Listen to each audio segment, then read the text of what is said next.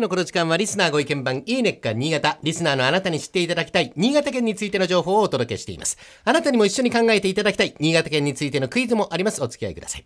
今日は新潟県立海洋高等学校を取り上げます。こちらの学校は1898年、明治31年に水産の授業を開始した歴史ある学校なんですね。この学校のある取り組みが今注目されております。地元糸魚川の川に登ってくる鮭を有効利用するために、事業や部活動で研究を続けまして、最後の一滴という商品名の魚醤を開発いたしました。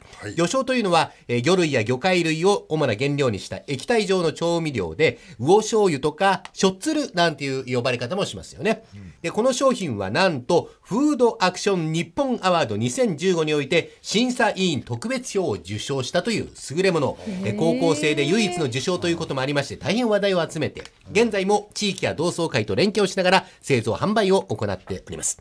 で、今日は新潟県立海洋高等学校の久保田校長先生、そして魚醤最後の一滴の研究開発に取り組んだ3年生海洋生産コースの福島修介くん、2年生資源育成コースの今井風斗くんと電話が繋がっておりますので、お話を聞いてみたいと思います。大竹さん、片玉さん、召し上がりながら、はーね、いお話に加わっていただければと思いますが、直接かけるだけでもはい食べられるみたいな、まずは海洋高校の久保田校長先生、こんにちは。こんにちは。こんにちよはろしくお願いしますここんにちらちお願いしはます。はい。あの、海洋高等学校とは簡単に言うとどんな学校ですか、そうですね。ええまずあの、新潟県内ではい、唯一、魚、海、船について学べる学校です。で、当地はユネスコによって、はい世界ジオパークに指定された豊かな自然環境の下で、はい全国でも先進的な水産、海洋教育の拠点としての役割を果たしています。はい。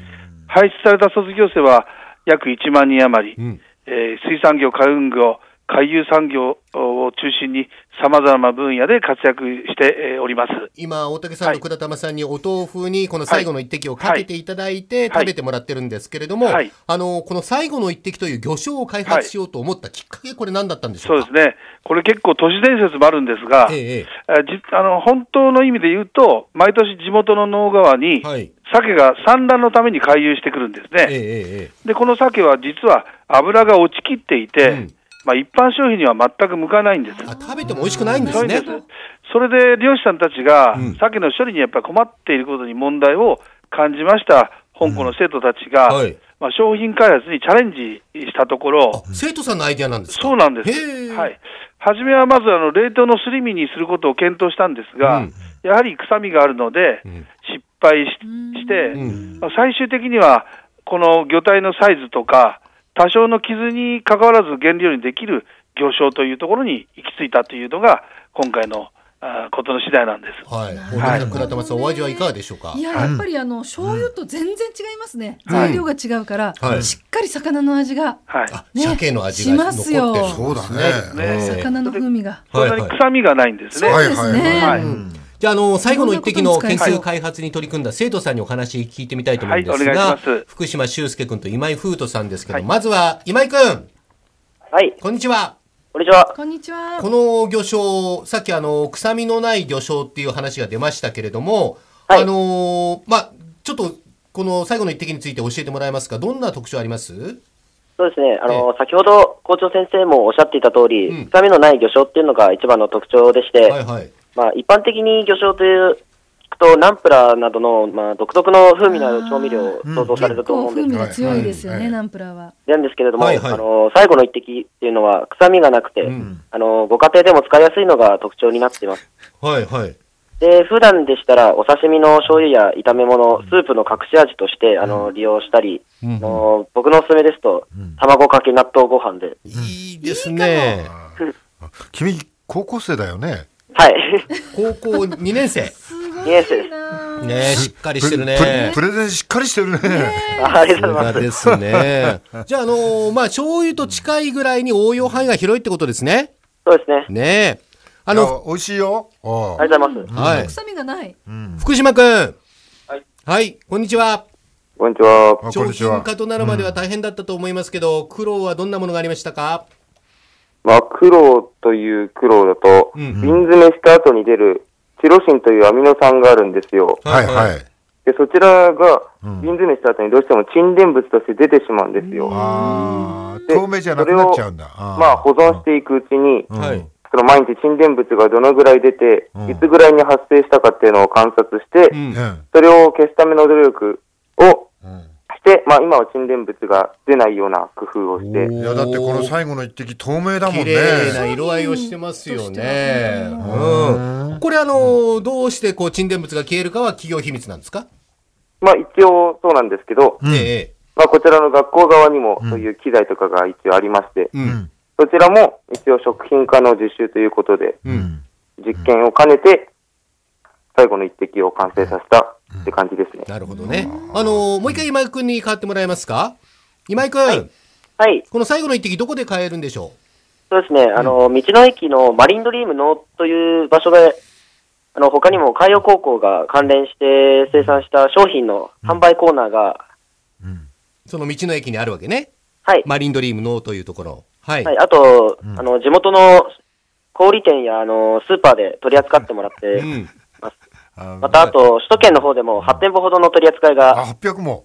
おー8店舗。 8店舗あるんで八す。店舗ね。はいあー。あーいやあとすごいな。食品科学科のうん。うん食そうですねあと、食品科学科の3年生うん。の方でも、農水商店のホームページで、うん今、インターネット販売も始めましたのでだったら、どこでも買えますね。はい。ぜひご利用ください。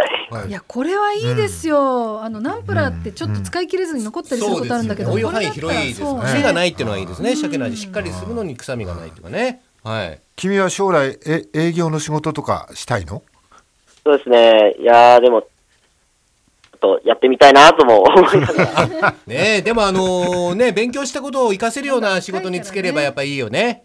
はい。ね。どんな取り組みを今後はしていきたいと思ってますかそうですね。まず、やっぱ国内販売の数量の数を安定させていきたい ですしもうはいはいしっかりしてるそのためにはどうしたらいいでしょやっぱお客さんにリピーターになってもらえるっていうことが一番なので、うんうんあ今あの、そうだねホームページとか、うん SNS のインターネットの世界で、うん。あと頑張っていくっていうことと、店頭に置くレシピ集などの、あの、アナログの世界の方での情報発信に努めていきたいなあっていうレふうシにピ。あるとありがたはいい。これ海外でも受けるんじゃないですか、相当。そうですね。今、うん海外展開も視野の方に入れて、そうか。まあ、ニーズの把握の方などの活動も並行してやっていきたいなというふうに思ってまして、はいで今あの、うちの学校の方で、スイスの方にあの部活のうん顧問の先生の方と部員生徒の3名で今、市場調査の方に行ってまして、はいは。あーあのー校長先生聞いてらっしゃいますか？はいいもう一回出られる。うんはいはいはいはい。校長先生。はいすごいプレゼンでしたね。素晴らしい。あのーはいねい前はいろんな意味であのー、商工会議所のはい指導士さんからも、怒られながら、叱られながら、涙流しながら、あれは練習してました。そうですか。そうはですいか。はい完璧ですよ。はいやすごかった。ねえはいこあ久保田校長先生の日頃のご指導ですねう。いや、私の人じゃないです、もう、はい。ーはいあーそうはいで校長先生。はいあのこれたくさん儲かるといいですね。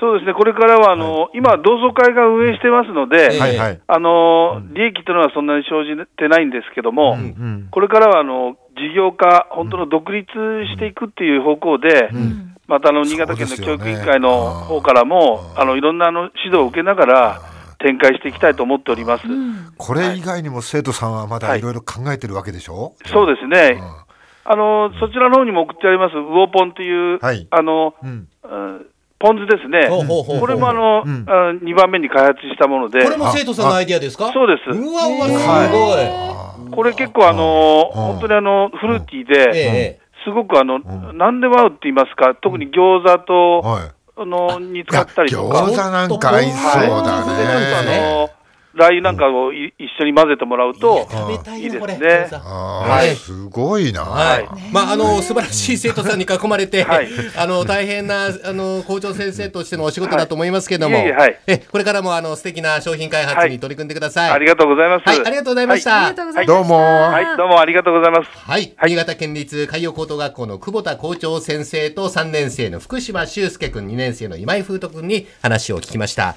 ではクイズです。えー福福島修介くん3年生の方ですが、今年の5月10日から17日まで、ある実習を行ったんですね。ビザを取らないとできない実習なのですが、一体どこに実習に行ったのでしょうか。まあ、これ、勘になりますね。海のある国。これどこでしょうか、えーじゃあ倉玉さんえ海あったっけなベトナムベトナムはいナンプラーということで大竹さん俺はイタリアじゃないかな。イタリア。はい。えー、倉玉さん、ベトナム、大竹さん、イタリアとおっしゃいましたが、えー、ヒント、えー、北へ登っていきました。カナダ。だカナダではない。